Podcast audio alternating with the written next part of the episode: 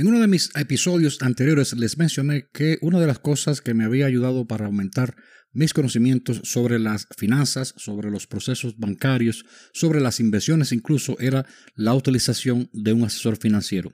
En este caso me referiré al asesor financiero del banco, que para mi caso es el banco CIBC donde yo tengo todas mis inversiones. Hola mi gente, soy Luis Mora y este es el episodio número 7 de mi podcast Atrapando Espacios, un podcast dedicado a compartir conocimientos, experiencias e ideas personales que pudieran ser de interés para toda la comunidad. Como siempre, agradecido estoy de que puedas compartir estos minutos conmigo. Y bueno, sobre esto, sobre el asesor financiero, estaré hablando en el episodio de hoy. Bienvenidos a un nuevo podcast. Las experiencias e ideas de todos en un solo lugar. Para todos, de todos. Atrapando espacios. Donde hablaremos de temas de interés para la comunidad, donde compartiremos informaciones, no de libros, pero de experiencias personales, de muy cerca, la tuya, la mía, la de todos, para ayudarnos mutuamente y crecer juntos, enfocados en mejorar algún aspecto de nuestras vidas. Ya comenzamos. Esto es Atrapando Espacios. Atrapando Espacios. Bienvenidos. Bueno, la charla de hoy a lo mejor les parecerá un poco aburrida, pero de todas maneras se las daré. Y miren, cuando una persona migra de un país a otro, una de las cosas en la cual pasamos trabajo es en entender cómo funciona la economía, las finanzas y por ende aquellas cosas que nos sirven en nuestra vida cotidiana. Yo estoy de acuerdo que necesitamos un tiempo para, de forma progresiva, ir asimilando la cultura y los hábitos de una nueva vida en un nuevo país y que para nuestra preparación lo primordial será la de leer los documentos rectores de las materias principales que queremos aprender. Esto no quiere decir que una vez que emigramos a un país debemos empezar a leer todo tipo de literatura, porque eso no dará resultado alguno si se hace de forma aislada. El proceso normal de aprendizaje sucede cuando nos enfrentamos a un proceso determinado que nos hace estudiar, nos hace además buscar los documentos rectores del tema que se está aprendiendo, nos hace indagar con amistades que han pasado por ese mismo proceso y es así que generalmente se va formando ese cúmulo de conocimientos que pasan a formar parte de nuestra experiencia. Y esto es aplicable para todo. En mi caso pasó exactamente lo mismo. Para el aprendizaje y el entendimiento de las finanzas, de cómo funcionan los bancos, etc., el pie forzado para esto me lo dio precisamente la necesidad de enfrentarme a un proceso determinado, ya sea el inicio de una compra de una casa por primera vez y la adquisición de una hipoteca, por ejemplo, la necesidad de financiamiento para un negocio, la necesidad de acceder a un tipo de inversión segura, en fin, la necesidad de querer hacer algo relacionado con la institución financiera. Y en cada uno de los procesos en los cuales me vi envuelto tengo que reconocer que la posibilidad de tener acceso a un servicio de asesoramiento fue clave en mi aprendizaje y el dominio, por supuesto, de los temas que actualmente yo conozco. Como les dije, el banco que yo utilizo y he utilizado desde el año 1997, cuando vine por primera vez a Canadá, es el CIBC y Debbie Misal es mi asesora financiera en la actualidad. Yo he estado trabajando con Debbie desde el año 2012, si mal no recuerdo, y con ella yo he logrado evacuar un sinnúmero de dudas que al pasar de los años me doy cuenta que es bastante. Y no solamente eso, Debbie me ha brindado un sinnúmero de sugerencias que han sido muy importantes en muchas de las estrategias que yo he utilizado e implementado.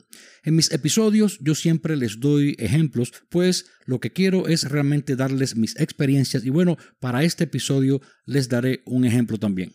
En una ocasión yo estaba pensando en cómo pagar mi hipoteca de forma rápida, o sea, había leído y había visto algunas informaciones que circulaban por ahí sobre cómo lograr hacerse libre de hipoteca, digamos, en 10, 15, 20 años, por ejemplo, con los pagos acelerados, etc. Y bueno, me di a la tarea de sacar mis propios cálculos utilizando las mismas bases teóricas que había leído o había visto en algunos videos, pero realmente no me daba la cuenta. Es decir, según mis números, a mí no me resultaba atractivo sacar dinero de mi bolsillo y hacer pagos adicionales al principal de la casa, pues esos pagos no iban a cambiar mis pagos mensuales del contrato inicial. Eso fue lo primero. Y lo segundo es que por el monto que le debía al banco, la cantidad de efectivo o dinero a aportar al principal y el tiempo de trabajo que me quedaba hasta el retiro realmente no valía la pena. En una reunión con David, ella me confirmó que yo estaba en lo cierto, pero además me explicó un poco más sobre los ciclos históricos de los precios de las casas y sobre el hecho de que el dinero que se pusiera principal, este pudiera no recuperarse, pues todo dependería del ciclo en que se encontrara la venta de la casa cuando quisiera venderla. Una cosa que de ella aprendí también fue que era mejor invertir el dinero o el efectivo en proyectos para incrementar el valor de la casa en vez de ponérselo a la hipoteca de la casa. O incluso ese dinero o efectivo sería mejor ahorrarlo e invertirlo, por ejemplo, en fondos de acciones, eh, certificados del banco, ETFs o en la bolsa de valores con compañía chips para por supuesto, tener mejores resultados. Una aclaración muy oportuna y es que no hay nada malo en querer pagar la casa lo más rápido posible y llegar a convertirte en un hombre libre de hipoteca. Todo dependerá de la situación en que te encuentres, repito, del valor de la hipoteca que se quiera pagar y el tiempo para hacerlo. Yo personalmente conozco a un compañero de nuestra comunidad que emigramos casi juntos, a lo mejor cuatro años de diferencias, y bueno, él se compró un condominio y pudo pagarlo en menos de 10 años y un corto tiempo después se retiró. En estos momentos este compañero está retirado y es un hombre libre de hipoteca. Esto para esta persona fue la mejor decisión y la más sabia de las opciones para sus condiciones. Y miren, cada uno de nosotros, ustedes y yo, tenemos diferentes formas de ver las cosas y por lo tanto diferentes formas de interpretar los eventos y aplicarlo. De forma que nada es incorrecto, solo lo que hacemos cada uno de nosotros estará también en dependencia de la etapa en la vida donde nos encontremos y los planes, por supuesto, que tengamos a corto, mediano y largo plazo. Estás escuchando Atrapando Espacios. No olvides seguirnos en redes sociales. Encuéntranos como Atrapando Espacios en Facebook. Visita también el sitio web del podcast www.atrapandoespacios.com. Un tema diferente en cada episodio. Todo lo que necesitas saber. Solo aquí. Será un placer saber de ti.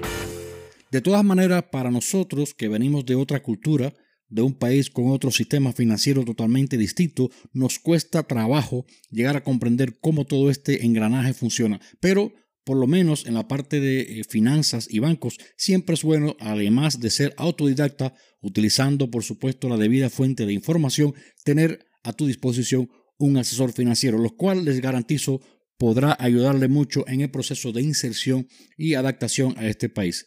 Lo que en ocasiones usted piensa que se puede hacer, realmente no se puede. Y cuando hacemos planes sobre la base de conocimientos no probados e informaciones no confirmadas, estamos destinados al fracaso. Y esto es muy sencillo. Cuando usted se le rompe una lavadora de plato en su casa y necesita contratar, por ejemplo, un servicio de reparaciones, usted busca información de las empresas o compañías que hacen ese trabajo. Averigua los precios, averigua la calidad y la busca referencia de otros clientes o por lo menos chequea los reviews en Google o en BBB, es decir, Better uh, Business Bureau. Y al final usted tomará su decisión basado en hechos y datos y se sentirá bien con esta decisión. Aplique el mismo principio al actuar cotidiano y de seguro fallará menos. No digo que es malo fallar o fracasar, pues eso básicamente es la base del aprendizaje, pero por lo menos tratar de aprender un poco más antes de ejecutar cualquier acción.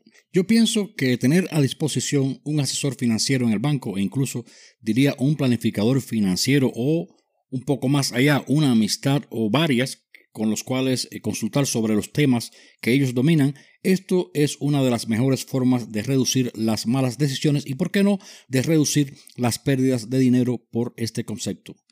Yo honestamente les digo que aunque tengo algunos conocimientos de algunos procesos, eh, cuando de asunto de banco se trata, yo llamo a David sin pena ninguna y evacuo eh, mis dudas o incluso la de algún amigo. Lo importante es tratar de entender el tema en lo que estás interesado. Y bueno, para terminar, trataré de resumir en algunas palabras algunos de los beneficios que usted pudiera obtener con un asesor financiero. Por ejemplo, con un asesor financiero podrás tener una explicación detallada de los procesos o cualquier tema bancario u operación que no puedas entender de las lecturas de los documentos o informaciones que tengas disponibles.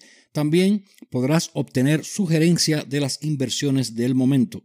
Otra cosa que puedes lograr es que eh, cuando te auxilias de tu asesor financiero puedes también tener beneficio o él puede hacer algunas gestiones bancarias en tu favor. Por ejemplo, te puede ayudar a incrementos de los créditos, te puede también ayudar en la creación de cuentas eh, bancarias para toda la familia y por supuesto de negocios. Te pudiera también ayudar a buscar formas de cómo ahorrar en comisiones bancarias. Otra de las cosas que te puede ayudar es a obtener intereses más bajos de hipoteca en el caso cuando vayas a renovar una hipoteca, por ejemplo. Tu asesor financiero también se puede convertir en el asesor financiero para el resto de los miembros de tu familia y bueno, puede ser de ayuda para obtener crédito para un negocio que quisieras abrir. Puedes también servirte de referencia para alguna aplicación que necesite, por ejemplo, para aplicar a una tarjeta de crédito de hasta 20 mil o 50 mil dólares. Por supuesto, tiene que tener un buen récord, un buen score para el caso de las tarjetas de crédito. Y bueno, otros y otros muchos beneficios que existen por ahí, pero creo que estos son lo que considero de mayor importancia. Bueno, con esto ya llegamos al final del episodio del día de hoy. Si te resultó de interés, házmelo saber a través del correo electrónico y si quieres saber algo más en específico, también házmelo saber y podemos hablar. Gracias por sintonizar mi podcast. Tus sugerencias son bienvenidas, así que hasta pronto y nos volvemos a encontrar en el próximo episodio. Chao, nos vemos. Esto fue Atrapando Espacios con Luis Mora hablando sobre cosas valiosas e interesantes para ti y tu familia. No te pierdas el próximo episodio. Síguenos en las redes sociales y en www.atrapandoespacios.com. Recuerda compartir tus ideas, tus experiencias y sugerir algún tema sobre el cual estarías interesado que se hablará en este espacio. ¿Tienes alguna pregunta? Envíanosla y buscaremos juntos la respuesta. Gracias por tu compañía. Nos reencontramos en el próximo episodio. Hasta entonces.